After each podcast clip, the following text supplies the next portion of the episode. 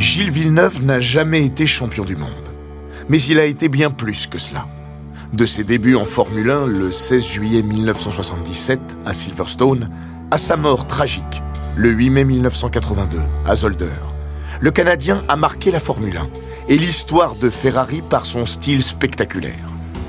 En flirtant sans cesse avec la déraison, il est devenu le sujet d'une adoration définitive chez les tifosi.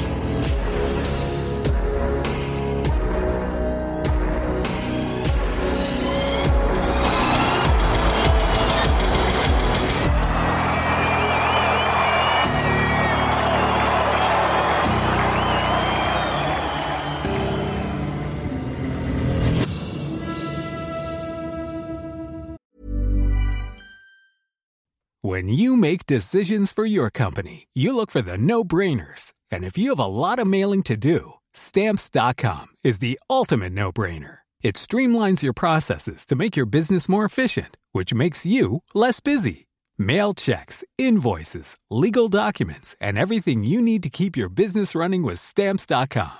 Seamlessly connect with every major marketplace and shopping cart. Schedule package pickups and see your cheapest and fastest shipping options from different carriers. With rates up to 89% off USPS and UPS rates. And with the Stamps.com mobile app, you can take care of mailing and shipping wherever you are. Make the same no-brainer decision as over 1 million other businesses with Stamps.com. Sign up with code PROGRAM for a four-week trial, plus free postage and a free digital scale. No long-term commitments or contracts.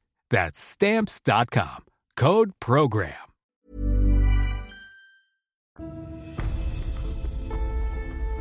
Bienvenue dans Les Grands Récits, le podcast d'Eurosport qui vous plonge dans la folle histoire du sport, entre pages de légendes, souvenirs enfouis et histoires méconnues. Dans l'épisode d'aujourd'hui, nous allons vous raconter la vie d'un pilote à la carrière spectaculaire, Gilles Villeneuve.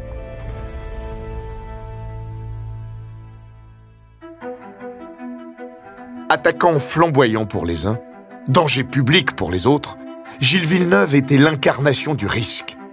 Ses courses étaient un spectacle en soi, où sa bravoure, ses excès, éclipsaient souvent celle des vainqueurs.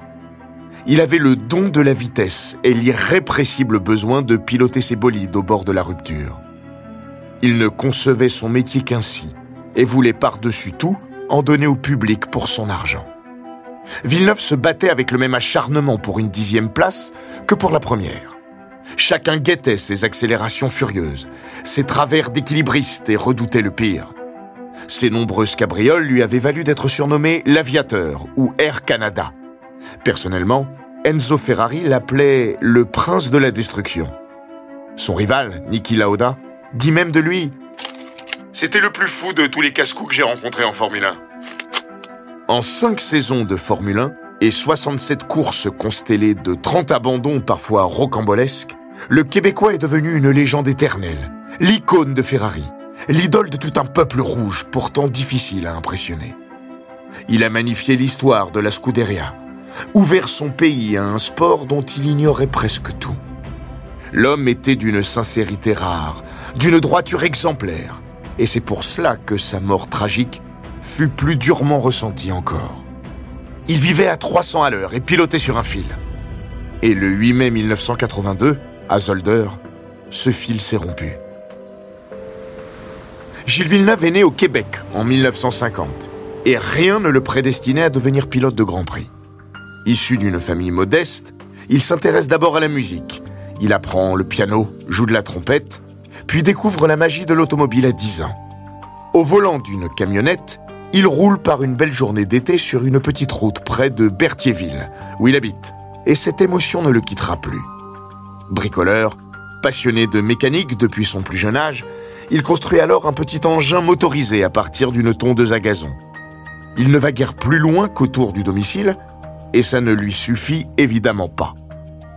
À 15 ans, son père, Séville, lui offre sa première voiture, une MGA rouge en piteux état et acheter 100 dollars à un voisin, juste bonne à rouler sur un chemin derrière la maison. C'est donc la Pontiac Grand Parisienne 1966 de la famille qu'il conduit en cachette, avec un double de clés qu'il a fait faire. Une nuit, il part avec un copain sur la route de Joliette. Il veut en avoir le cœur net. Jusqu'à quelle vitesse peut-elle foncer? Il pleut fortement, mais l'envie et la curiosité l'emportent.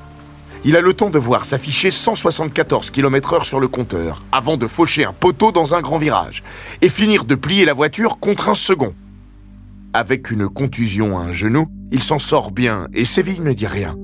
La mésaventure et les conséquences financières sur la famille sont une sanction suffisante. Fasciné par la vitesse et la mécanique, Gilles Villeneuve se documente sur les grosses cylindrées américaines dans des revues spécialisées en anglais.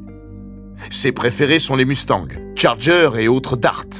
Sa première vraie voiture est d'ailleurs un coupé Mustang, aussitôt engagé dans des courses de dragster. Sans surprise, ses concours de démarrage et accélération deviennent une addiction, et les trophées qu'il ramène ajoutent à l'excitation.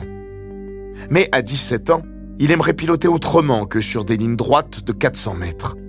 C'est peut-être pour cela qu'il roule à un rythme effréné sur les routes de la campagne de Berthierville.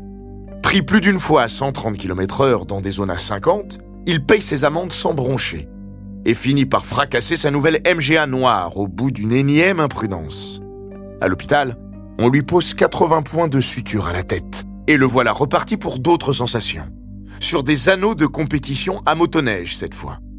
Cela fait 4 ans qu'il a pris goût à cet engin à chenilles bien pratique en Amérique du Nord. Et le temps est venu de foncer sur les pistes en aveugle, dans des projections de poudreuse à 160 km heure. Rien ne saurait le calmer, ni personne. Même pas Johan Barth, sa petite amie. Pas motivé pour les études, ni les petits boulots qui se présentent, Gilles embarque Johan avec lui dans sa vie de pilote car il commence à avoir une petite réputation dans un sport en plein essor, mêlant pro et amateur. À tel point que la marque Skiroul l'engage pour la saison 1969-1970. Voilà enfin quelque chose qui lui plaît, pour lequel il est rémunéré, même si ce n'est que le temps de l'hiver.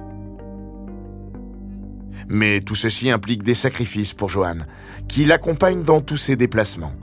Pétrie de froid pendant toute une journée de compétition qui commence généralement à 6 heures, elle suit les courses qui ne durent pas très longtemps, mais dont Gilles sort souvent vainqueur.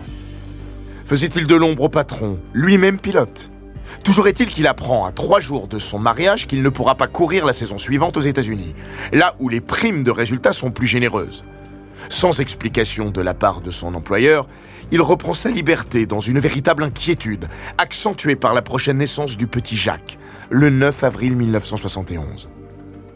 Gilles devait cumuler les fonctions de pilote et de mécanicien chez Skiroul, et il sera mieux traité chez Motoski avec trois motoneiges, une assistance technique et un petit budget. Ainsi paré, il boucle la saison 71-72 avec 10 victoires sur 14 possibles. 5000 dollars de dotation et une première ligne au palmarès. Un titre de champion du Québec. Skiroul avoue alors son erreur et le reprend pour la saison 72-73, qu'il conclut avec un titre national. Pas de doute, le jeune Canadien a un sens inné de l'équilibre dans sa façon de se déhancher sur sa machine.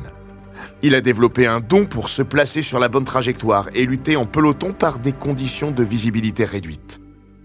Ses qualités n'ont pas échappé à un ingénieur de ski roule, qui lui conseille de tenter sa chance dans la course automobile.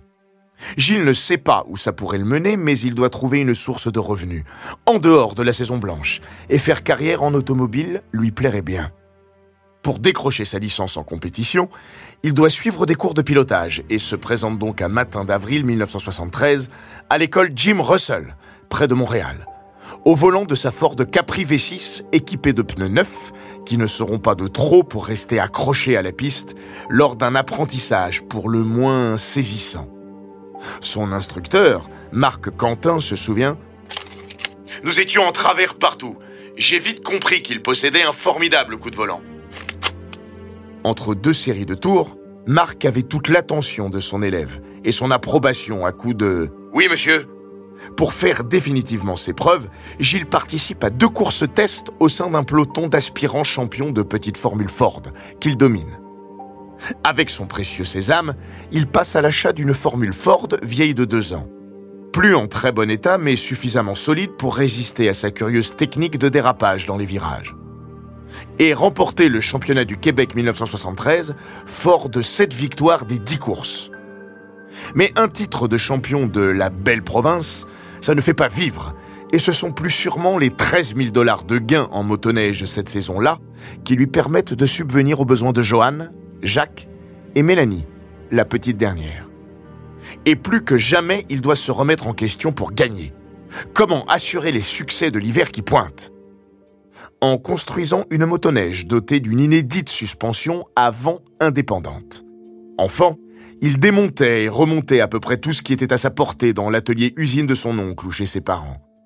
Et le principe des suspensions de sa formule Ford lui a donné une idée pour sa petite motoneige.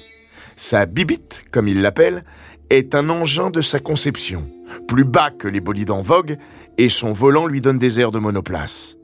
Avec cette machine révolutionnaire, le natif de Saint-Jean sur Richelieu met en échec les marques nord-américaines dans la série mondiale 1974. Champion du monde, Gilles a fait le tour de la question. Abandonner ce qu'il sait faire de mieux n'est pas un choix facile, mais le rêve de se consacrer à sa carrière automobile est plus fort. Et encore une fois, le plus dur commence. À 50 000 dollars la saison de Formule Atlantique en 1974, il n'a a priori pas les moyens de suivre. Mais à problème extrême, solution radicale. Un jour, en rentrant, il lance à Johan On déménage, j'ai vendu la maison, on revient chez mes parents. Parents et enfants vont dorénavant voyager dans une camionnette, de circuit en circuit. Il a de quoi tenir deux campagnes dans la catégorie, et ça vaut mieux, car la première est décevante. La raison?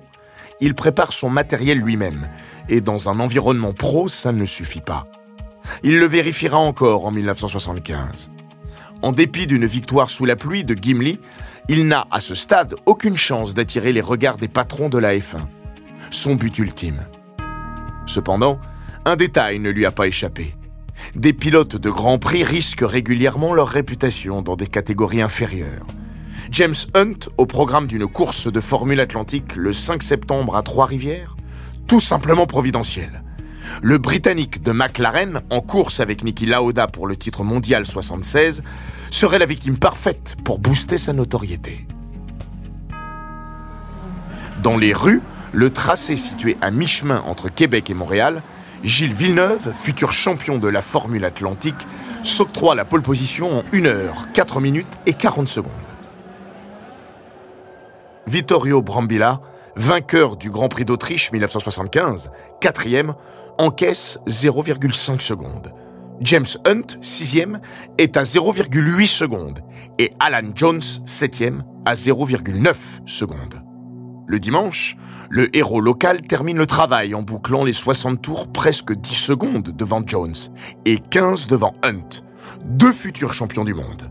Le Canadien dira plus tard Je savais que je devais éclipser James. J'ai donc essayé un nouveau truc.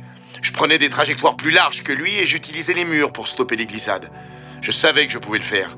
C'était pas la mer à boire, voire même plutôt facile avec une voiture comme la March. Une insolence et une réputation naissante. Le pilote de McLaren en touche deux mots à son patron. Teddy Meyer est curieux d'en savoir plus et n'a pas d'a priori sur cette intrépide sortie de nulle part, qui devra de toute façon se soumettre aux préqualifications la semaine précédant le Grand Prix de Grande-Bretagne, le 16 juillet 1977. Le mercredi, sur le légendaire circuit de Silverstone, Gilles Villeneuve a les yeux qui brillent. Il passe le cut et va donc toucher les 25 000 dollars négociés pour lui par Gaston Parent, un homme d'affaires canadien. Il a signé le meilleur temps, mais un mystère entoure sa prestation. Après coup, Léo Weibrot, en charge de sa voiture, rapporte Si je me souviens bien, il a fait un énorme tête à queue dans son deuxième tour. Il allait de plus en plus vite et n'arrêtait pas de faire des têtes à queue. C'était sa façon de trouver les limites de la voiture. Tout ça sans rien casser. Un vrai miracle. Qualifié 9e, il est à 0,83 secondes de James Hunt, mais devant la troisième McLaren officielle de Jochen Mass. Un pilote qu'il retrouvera devant lui de façon tragique, au bout de son histoire cinq ans plus tard. Premier détail quand même, il conduisait l'ancienne M23 alors que le Britannique et l'Allemand disposaient du modèle le plus récent, la M26. Second détail, il n'avait pas eu droit aux pneus de qualification de Goodyear. Le dimanche, il boucle les neuf premiers tours en septième position, finit onzième. Son fils, Jacques, dit un jour La raison pour laquelle il était là, c'est que James Hunt l'avait fait venir. Aujourd'hui, ça n'arriverait pas. Aucun pilote n'amènerait un ennemi potentiel. À l'époque, ces gars avaient une vie spéciale, où il n'y aurait peut-être pas de lendemain. Ils se respectaient au point de vouloir qu'un autre gladiateur fasse partie de cette famille dingue. Après ça, Gilles Villeneuve retourne à sa conquête d'un deuxième brillant titre en Formule Atlantique. En attendant que les téléphones sonnent, il a fait bonne impression, il le sait. Et son retour est désormais conditionné à un impondérable, qui arrive lorsque Niki Lauda, fraîchement sacré une deuxième fois, anticipe son départ de Ferrari. L'Autrichien n'honore pas ses deux dernières courses avec les Rouges avant de filer chez Brabham. Et c'est la chance du Canadien, appelé à revêtir la célèbre combinaison au cheval cabré pour son Grand Prix national, le 9 octobre 1977, à Mosport Park. Une piste sinistre, en mauvais état. Le Québécois n'a mis les pieds en Formule 1 que le temps d'un week-end. Mais Enzo Ferrari prend volontiers ce risque assumé autrefois avec Pedro Rodriguez et Mario Andretti. Et aussi parce que le jeune impétrant lui fait penser au Niki Lauda de 1974. Mais ce garçon insouciant, c'est quand même une hardiesse de la part de Ferrari. Le pari d'une curiosité enrobée de mystère. Un risque calculé en fait, car le vieux, comme on l'appelle à Maranello, a bien remarqué la hargne avec laquelle il s'est battu contre les problèmes en course à Silverstone. Et puis son ancien pilote néo-zélandais, Chris Hammond, et le propriétaire canadien de l'équipe éponyme, Walter Wolf, lui ont chaudement recommandé ce talent brut. Brutal, pour tout dire. Enzo Ferrari expliquera Lorsque j'ai pris la décision de l'engager, j'avais la conviction qu'avec une préparation adéquate, il était possible de sublimer ses prédispositions et son talent naturel, afin de construire un vrai pilote. N'empêche, la recrue détruit les freins de la 312 T2 en trois tours de Fiorano, le 20 septembre. Mieux, il fustige carrément la T2 avant son Grand Prix national. Comparé à la McLaren et à ma voiture de Formule Atlantique, la Ferrari est un veau. J'irai bien plus vite ici dans une marche. C'est vrai, la création de l'ingénieur Mauro Forghieri n'est pas un cadeau, mais le nouveau venu a bien la chance d'avoir son inscription en poche. À Mosport, circuit de plus en plus loin des standards de la Formule 1, le week-end se termine par un abandon sur tête à queue, à quatre tours du but. Mais bien plus grave, Fuji se solde par un accident mortel dans lequel est impliquée la recrue. Au sixième tour du Grand Prix du Japon, la Rossa numéro 21 a décollé sur la Tyrol de Ronnie Peterson et fauché un photographe amateur et un commissaire de piste. L'équipe découvre l'ampleur de la tâche et Gilles Villeneuve est mis sur la sellette par une presse italienne nostalgique de Niki Lauda. C'est simple, le Canadien a tout à apprendre ces deux premiers Grands Prix ont été mauvais et toutes ces critiques ne sont qu'un acompte. La saison terminée, le travail commence réellement à Maranello. Un travail de titan. Il s'agit de polir le style de déménageur du nouveau, tout en avançant dans la mise au point des nouveaux pneus Michelin montés sur la nouvelle 312 T3. Le temps file. La campagne 1978 est déjà bien lancée et rien n'est réglé.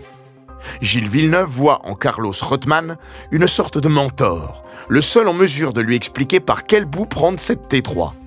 Mais peut-il changer? Son pilotage est si éloigné du style épuré de l'Argentin. Zéro pointé lors des cinq premiers meetings, trois abandons sur accident ou accrochage, et une seule fois le meilleur de la Scuderia en qualification. Quand de l'autre côté du garage, son leader affiche déjà deux victoires et même une place de numéro 1 mondial ex aequo avec Mario Andretti, après l'épreuve de Long Beach. La presse transalpine réclame son remplacement.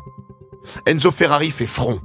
Villeneuve, quand même parti de la première ligne et pointé en tête en Californie, serait bien inspiré de se mettre au niveau de cet Argentin mal aimé, que Niki Lauda a proprement exécuté en 1977. Et si Zolder lui apporte ses premiers points en rouge, ceux de la quatrième place, la rechute est immédiate avec cinq nouveaux résultats blancs. Le bilan devient sportivement et médiatiquement catastrophique, d'autant que Carlos Rothman a gagné à Silverstone. On s'interroge sur les raisons de la foi d'Enzo Ferrari et ce qui peut encore sauver son poulain. Encore 5 points, deux abandons et le Grand Prix du Canada sera une libération, au bout d'une saison indigne d'un pilote Ferrari. Le souvenir de Niki Lauda rôde. La presse se défoule plus que jamais. Difficile d'imaginer qu'à son tour, il pourrait susciter une quelconque passion sur son nom. Mosport disqualifié à tout point de vue, l'île artificielle de Notre-Dame abrite l'épreuve pour la première fois. À Montréal, Villeneuve est à la maison, mais pour la foule, il n'est qu'un débutant, un brouillon de champion. Il a 26 ans et il serait temps pour lui de rendre une copie parfaite. Il en a 28 en fait, car il s'est rajeuni de deux ans pour avoir l'air d'un véritable espoir. Mais l'histoire est bel et bien à l'un de ces tournants que l'on aime, celui de tous les possibles. Ça débute pourtant mal dans la belle province, dans le décor de l'exposition universelle de 1967, en limite du bassin olympique d'Aviron de 1976. L'été indien l'a quitté et l'automne a les atours de l'hiver. Froid glacial, vent, pluie. Ronnie Peterson, récemment mort au départ du Grand Prix d'Italie à Monza, est remplacé par le Français Jean-Pierre Jarrier, qui s'octroie la pole position au volant de la Lotus, devant la Wolf de Jody Scheckter et la Ferrari de Gilles Villeneuve. Carlos Reutemann, onzième sur l'autre Ferrari, a eu son heure de gloire au Brésil en signant la première victoire d'un pneu radial en Formule 1. À domicile, le Canadien va aussi recevoir un coup de pouce du manufacturier français. Avec son ingénieur, Antonio Tomaini, et Pierre Dupasquier, gourou de la technique révolutionnaire de Clermont-Ferrand, il convient de partir en gomme tendre pour profiter d'une faible dégradation en raison du froid. L'ingrédient décisif du succès est là, et la suite est un conte de fées. Villeneuve fait sa part de travail en passant Jones, puis le leader Jarrier encore frappé par la malchance. À mi-distance, Godas de Plomb avait 30 secondes d'avance. Il a été lâché par ses freins et ça deviendra un grand classique montréalais. Quand le tricolore rentre au 50e tour, Villeneuve est en tête et la foule en liesse. Au 70e, c'est l'euphorie. L'enfant du pays lève les bras, s'empare du drapeau à damier pour faire son tour d'honneur comme en Formule Atlantique. À sa descente de voiture, il doit fendre une foule fanatique pour gagner son stand. Johan voit d'un coup la raison de tant de sacrifices. Rayonnant, Gilles serre la main du Premier ministre, Pierre Elliott Trudeau, saisit la bouteille de bière du sponsor de l'épreuve, brandit son trophée en forme de feuille d'érable le plus haut possible à l'adresse de ce public qui lui avait réservé un chaleureux accueil. Sur le podium, il incarne la continuité de la Scuderia, et Enzo Ferrari, qui lui a envoyé un message de félicitations d'Italie, n'y est pas insensible il conduira pour Ferrari en 1979, alors que Rothman, deuxième, sera remplacé par Jody Scheckter, qui les accompagne dans ses honneurs. Villeneuve dira Je vis dans un rêve, c'est le plus beau jour de ma vie. Cette victoire calme les plus sceptiques, mais ne règle pas tout, car la Scuderia décide de démarrer 1979 avec la T3 qui l'a fait tant cauchemarder. La T4, enfin en service, la victoire est au rendez-vous pour Jill. Coup sur coup au Grand Prix d'Afrique du Sud et des États-Unis, version côte ouest. Trois victoires en cinq courses. C'est un rythme de champion. Et son nouveau statut de numéro un mondial en est une preuve supplémentaire. S'il avait exploité la malchance de Jarrier à Montréal et gagné un pari pneumatique audacieux à Kialami, son survol de l'étape californienne ne laisse plus de place au doute. Après son succès à Long Beach, il répète j'ai gagné de moi-même, sans profiter d'aucune circonstance extérieure. Il vient même de signer un grand chelem, son seul en carrière. La combinaison rare d'une pole position, une victoire, un meilleur tour en course et le leadership total en course. Malheureusement, Gilles refait du Villeneuve lors de l'épreuve suivante. À Ramara, en Espagne, il retombe dans ses maudits travers et, entre précipitation et tête à queue, échoue à la septième place, la première qui ne rapporte rien. Plus qu'une déconvenue passagère, Jody Schuchter avouera y avoir vu tout ce que cette rechute annonçait. C'était un type très intelligent, mais à mon avis, il ne cherchait pas ce qu'il fallait dans la course. À voir les stupidités qu'il faisait, j'ai compris que j'avais une chance de remporter le championnat contre lui. Au début de ma carrière, je pensais que j'étais aussi tête brûlée que lui, mais quand je suis passé chez Tyrell, j'ai changé. C'est vrai. Gilles Villeneuve avait fait l'aveu d'une certaine candeur en déclarant se suffire de la course à venir, sans penser au championnat.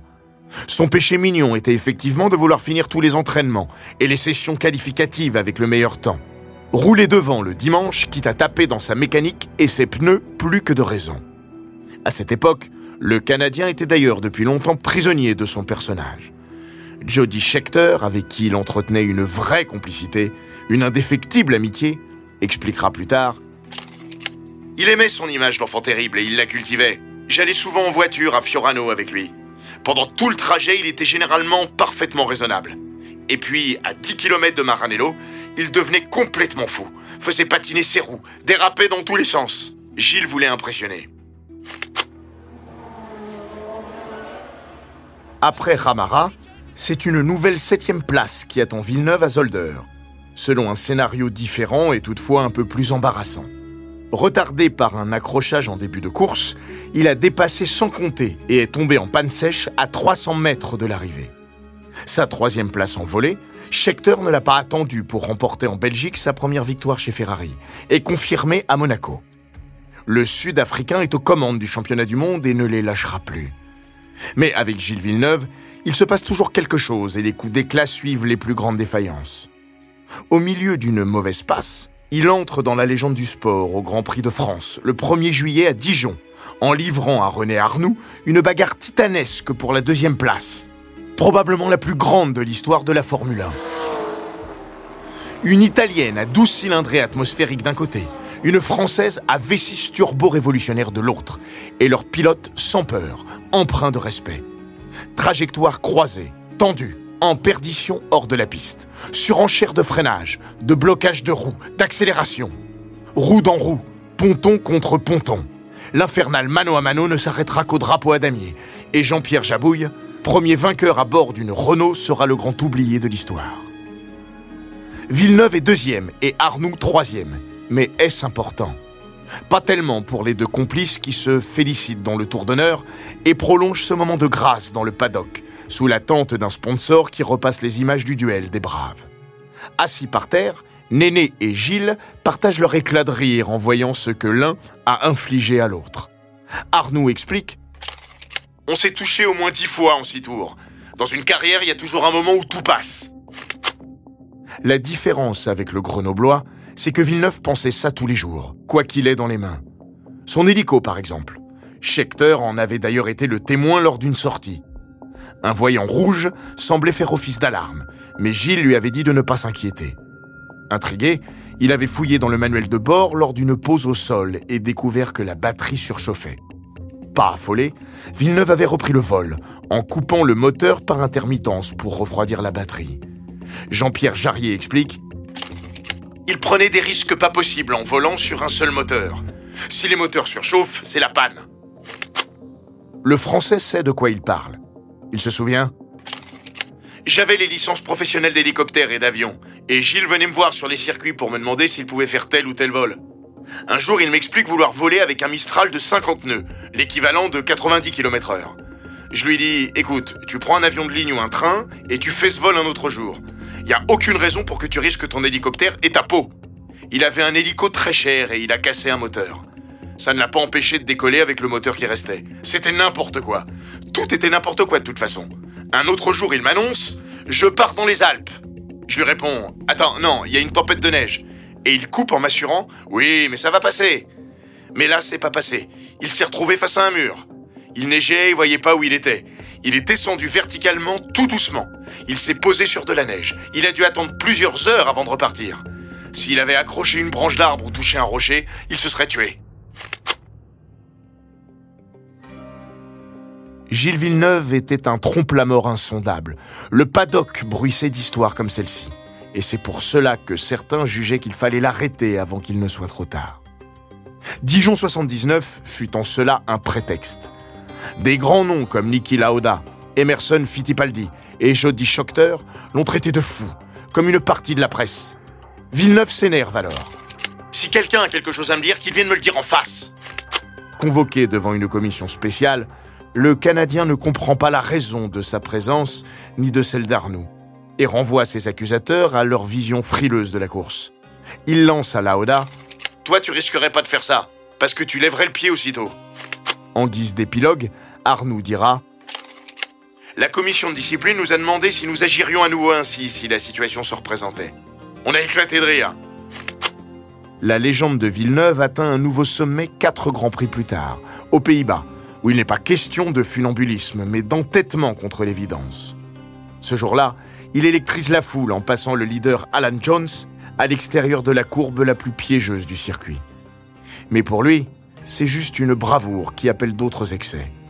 Sans esprit calculateur, le petit Canadien poursuit à son rythme de forcené et finit par perdre le contrôle de sa Ferrari, qui l'emporte dans une embardée de 360 degrés.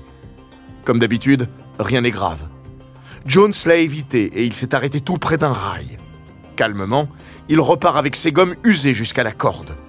Pour un court répit, car moins d'un tour plus tard, le pneu arrière gauche de sa machine éclate. Sur trois roues, sa Ferrari 312 T4 n'est plus qu'un cheval fou, qu'il s'emploie à dompter. En toupie dans la parabolique du premier virage, elle s'arrête enfin sur le bas-côté. Moteur calé. Il serait sage d'en rester là, mais ça n'est pas une option. Et le spectacle Villeneuve, comme certains l'appellent, reprend de plus belle. Un redémarrage de force en marche arrière, et Gilles extirpe son engin bancal du bas-côté et repart. Inévitablement, le pneu en lambeaux détruit la suspension, arrache des éléments de carrosserie et ne laisse qu'une jante brinque-ballante à l'arrière de la Ferrari. Un vacarme métallique et une traîne de gerbes d'étincelles annoncent son retour au stand. Il espère naturellement une réparation. Remettre une roue. Mais sur quoi? Il ne reste plus rien pour la fixer. Il explique Pour moi, tant que la voiture roule, je la pilote. Gilles Villeneuve a tout tenté à Zandvoort pour entretenir son rêve de devenir champion du monde. Et ce fut peut-être la vraie raison de son acharnement ce jour-là. Car à Monza, tout est désormais prêt pour le couronnement de son coéquipier, Jody Scheckter. Dans l'antre rouge, le Canadien sait qu'il ne doit pas gâcher la fête et il se comporte avec loyauté. Deuxième derrière le Sud-Africain, il cherche l'ouverture puis se cale dans son sillage, comme convenu avec l'équipe. Persuadé que son heure viendra, toujours motivé, il termine la saison 1979 par une victoire au Grand Prix des États-Unis Est, à Watkins Glen, et un titre honorifique de vice-champion.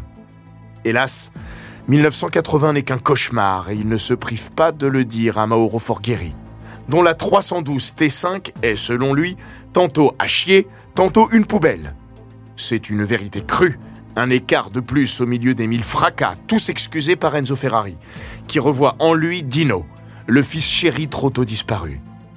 À Imola d'ailleurs, le Canadien transforme son bolide en tas de ferraille devant des tifosiers frayés. Il est sorti indemne de l'épave, un miracle de plus, un sursis de plus. Pour combien de temps encore? Heureusement, 1981 va tourner cette page indigne de la Scuderia. La Rossa fonçait depuis des mois dans une impasse technique avec son V12 atmosphérique et un V6 turbo est désormais chargé de dissimuler une tenue de route toujours aussi médiocre. C'est un paradoxe. Le sursaut intervient là où on l'attendait le moins. À Monaco, là où la puissance revêt moins d'importance qu'ailleurs, là où Villeneuve risquait d'être victime de son tempérament de feu. Et pourtant, il y pilote de façon admirable. Le leader piquait dans un rail, il fait craquer Jones à quatre tours du drapeau à damier. Le champion des funambules s'exclame. Personne ne s'y attendait? Moi non plus. J'ai eu de la chance, mais c'est après avoir eu beaucoup de malchance. Et ce n'est pas fini. Après l'antithèse, la thèse. Après Monaco, Rarama. En Espagne, le pilote du Nouveau Monde livre un numéro dont on le savait capable au volant d'une 126 CK, dont la coque en alu se tord affreusement dans les virages, sur les bosses, mais s'envole comme un dragster en ligne droite. Gilles Villeneuve a un vrai bijou dans le dos et en fait la démonstration au départ. Septième sur la grille, il gagne quatre positions, puis efface Rothman et prend la tête lorsque Jones sort de la piste. Incapable de s'enfuir, il oppose alors une résistance de forcené à Rothman. Prost, Andretti, Piquet, Watson s'agglutinent derrière lui, et Lafitte est le dernier à tenter sa chance. Mais il reste vaillamment dans l'arène, sur son char, en travers dans des crissements de pneus, larges sur les bordures. Le top 5 défile en 1 minute 24 à l'arrivée, et une fois de plus, il a captivé l'assistance. Propulsé la course dans une dimension qui lui appartient. À y repenser, ce n'était pas une course, mais une corrida. Au bout de ce numéro insensé, Villeneuve ne fait pas le faux modeste et dit C'est grâce à mon super départ que j'ai gagné. Vu ma véritable compétitivité, j'aurais dû finir sixième ou septième. Flamboyant pour beaucoup, inconscient pour d'autres, le garçon continue d'exercer une réelle fascination car il ne vit pas du tout les événements de la même façon que le commun des mortels. Le Grand Prix de France en apporte une preuve stupéfiante.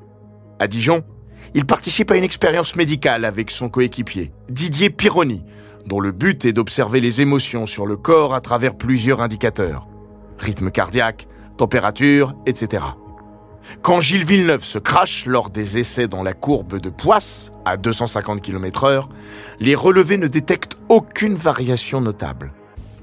Tout cela alimente la légende du numéro 27, mais l'essentiel de sa saison est une longue liste de renoncements, mécaniques ou accidentels. Avec deux victoires et un dernier podium à Montréal, il préserve facilement son statut de leader chez les Rouges face à un Didier Pironi transparent qu'il a accueilli les bras ouverts et bien aidé. Le Français avoue Sans son soutien, je ne sais pas comment j'aurais pu survivre à cette situation. Gilles a une grande qualité, il est très sincère et spontané. Cela élimine dès le départ le moindre soupçon de savoir s'il va me dire la vérité ou pas. Je ne citerai pas de nom, mais j'ai eu des coéquipiers en qui j'avais une confiance relative. En contrepartie, il m'est arrivé d'avoir la même attitude. Si quelqu'un te prend pour un imbécile et te fait des petites entourloupes, il n'y a pas de raison de ne pas lui rendre l'appareil. Faut être gentil dans la vie, mais pas trop. Avec Gilles, c'est merveilleux, ce problème n'existe pas. En dehors des circuits, l'impétueux nord-américain a aussi trouvé en l'ex-pilote Ligier le double idéal pour toutes ses virées. Le Parisien se plaît à dire On a pour beaucoup de choses le même état d'esprit. On sait s'amuser de la même manière avec l'automobile ou d'autres engins motorisés. On est fou de la même manière. Cependant, Villeneuve a naïvement négligé un trait de caractère chez Pironi. Didi, comme l'Italie le surnomme, aime les jeux de pouvoir et son élection à la présidence de l'Association des pilotes de Grand Prix lui donne l'occasion de montrer ses talents de négociateur début 1982, en Afrique du Sud. À Kialami, il mène la grève des pilotes contre l'instauration d'une super licence payante et fait plier le pouvoir sportif. Le français est habile, influent, et il a peut-être une face cachée aussi. Parce que Gilles se demande pourquoi il ne l'a pas invité à son mariage, juste avant le Grand Prix de Saint-Marin, alors que le directeur sportif de la Scuderia, Marco Piccinini, est son témoin. À Imola, la réponse à cette question va lui faire l'effet d'un coup de poignard dans le dos et le précipiter vers un destin tragique. Le jour de la course, les deux coéquipiers échangent plusieurs fois leur position en tête. Et lorsqu'à 11 tours de la fin, le petit Québécois repasse en tête, Ferrari juge qu'il est temps de stopper la bagarre. Le plus proche concurrent est à 40 secondes et le panneau slow est brandi sur le muret des stands au passage des Ferrari numéro 27 et 28. Pour tout le monde, le message est clair. Les positions sont figées. Sauf pour Pironi, qui repasse le Canadien.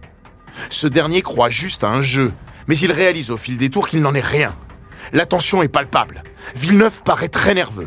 Dans l'avant-dernier tour, il parvient enfin à reprendre sa place de leader.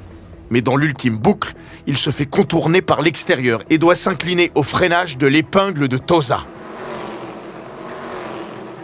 Il n'y a plus rien à faire. Et cette victoire de Pironi est une véritable trahison pour Villeneuve. Loyal et droit dans la vie, le Québécois se terre dans une colère froide, mutique, sur le podium. De retour au motor home de Ferrari, il lance à Piero Lardi Ferrari, le fils qu'Enzo reconnaîtra au crépuscule de sa vie. Trouve-toi un autre pilote Puis il précise le fond de sa pensée devant la presse. Premièrement, on ne peut pas gagner comme ça, en trichant contre son coéquipier. Deuxièmement, chez Ferrari, on a toujours dit que si on est en tête après la mi-course, les pilotes ne doivent pas s'attaquer. Nous devons utiliser notre tête. Pensez-vous que c'est ce qu'a fait Pironi aujourd'hui? Pour avoir agi ainsi, il doit penser qu'il est couvert. Il n'y a pas d'autre explication. Je sais pas à quoi il pensait, mais s'il veut la guerre, il l'aura. De son côté, Pironi feint l'étonnement. Je suis très déçu par la réaction de Gilles, parce que personnellement, je pense que je n'ai rien fait qui puisse le contrarier. J'ai joué le jeu toute la course. Révulsé par ses propos, Pironi nie toute consigne d'équipe et le soutien apporté par Marco Piccinini aux Français, Villeneuve est tout aussi déçu de la neutralité d'Enzo Ferrari. Le patron écrit dans un communiqué Didier Pironi n'a pas interprété correctement les ordres venus du stand Ferrari. Je comprends la déception de Gilles Villeneuve. Finalement, Seul Mauro Forgeri, le directeur technique des Rouges, rappelle qu'il n'est pas d'usage chez Ferrari de s'attaquer en vue d'un doublé. Mais c'est bien trop peu aux yeux du grand battu du jour. Rétrospectivement, le Québécois s'en veut un peu aussi lui-même. Il confie J'aurais dû écouter Tambay lorsqu'il m'a mis en garde contre Pironi. Mais je ne l'ai pas fait, et c'était là mon erreur. Chez Ferrari, c'est le point de non-retour. Avant le Grand Prix de Belgique, disputé deux semaines plus tard à Zolder, Gilles Villeneuve prévient Je ne lui parle toujours pas et je ne veux rien savoir. Je ne veux même pas qu'il parle à mes mécaniciens. Il ferait mieux de se tenir à l'écart de ma voiture. Il a exprimé son sentiment de colère à Enzo Ferrari et refusé de recevoir Didier Pironi. Entendre le français lui était insupportable.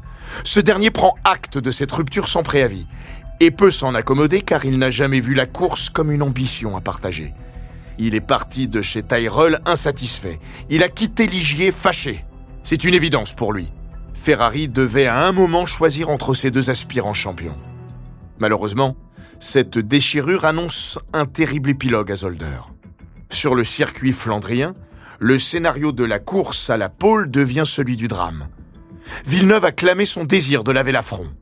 Lors de la première séance de qualification, le vendredi, il est cinquième, mais devant la Ferrari numéro 28, ce qui compte le plus à ses yeux. Lors de cette session chronométrée, son tempérament de voltigeur s'est joué du trafic. Il explique Lors de chacun de mes tours rapides, je suis tombé sur un pilote au ralenti, qui chauffait ses pneus. Nous ne disposions que de deux trains de gomme de qualification et cela nous oblige à prendre des risques insensés. Mais c'est la même chose pour tout le monde. La seconde séance du samedi tranchera donc. Et connaissant son état d'esprit, on sait déjà à quoi s'attendre. Il prévient Si la fin des essais approche et que je me bats pour la pôle, je crois que j'arrive à faire abstraction de tout. Tous les éléments de la tragédie sont en place. Avec 30 voitures réparties sur 4 km, chacun va encore devoir faire preuve d'audace pour arracher un chrono. Sous le soleil limbourgeois, les Renault de Prost et Arnoux ont une petite longueur d'avance à 10 minutes de la fin des débats. Pour Villeneuve, il n'est plus question d'aller chercher la pole position, mais de battre le frère ennemi. C'est son objectif, le seul qui vaille.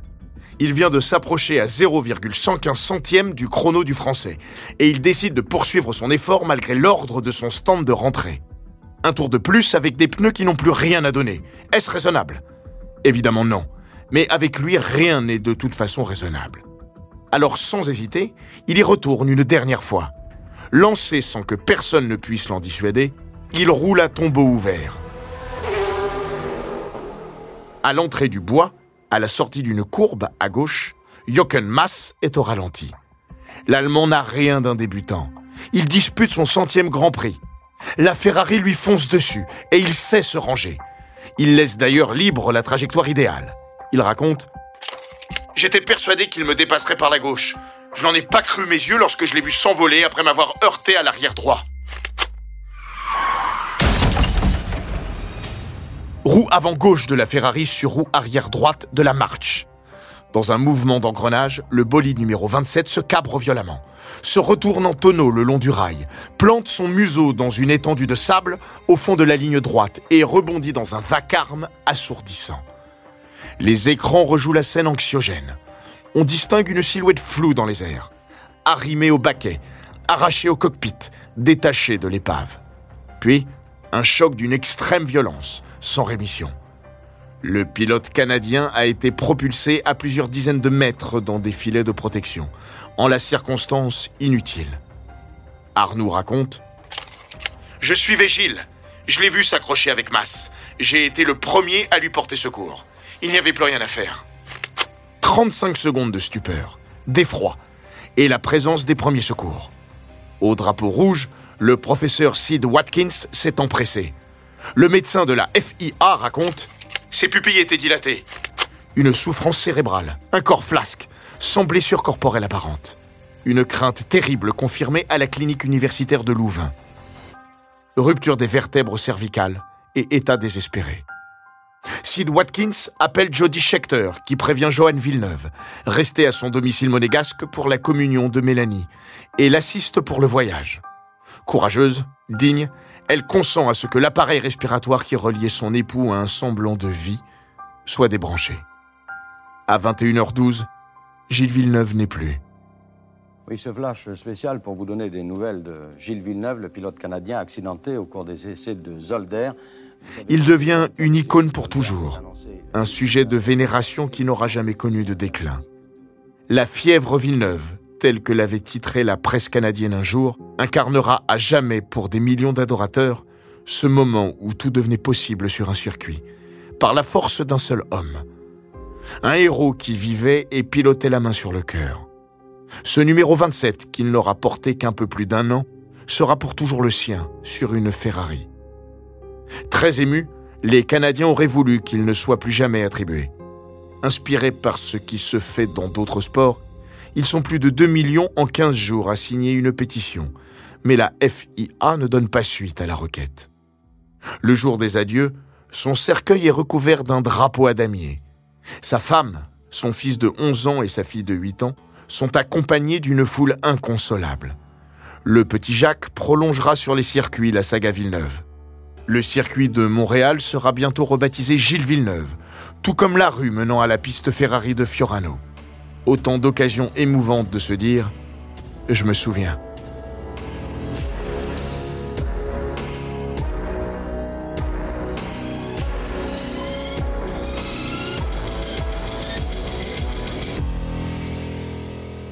Cet épisode des grands récits d'Eurosport a été écrit par Stéphane Vrignot. Il est raconté par Florian Bayou, monté par Matteo Benedetto et produit par Bababam. N'hésitez pas à vous abonner, commenter, partager et noter ce podcast sur Apple Podcast, Google Podcast, Castbox, Spotify, Deezer et toutes les plateformes d'écoute.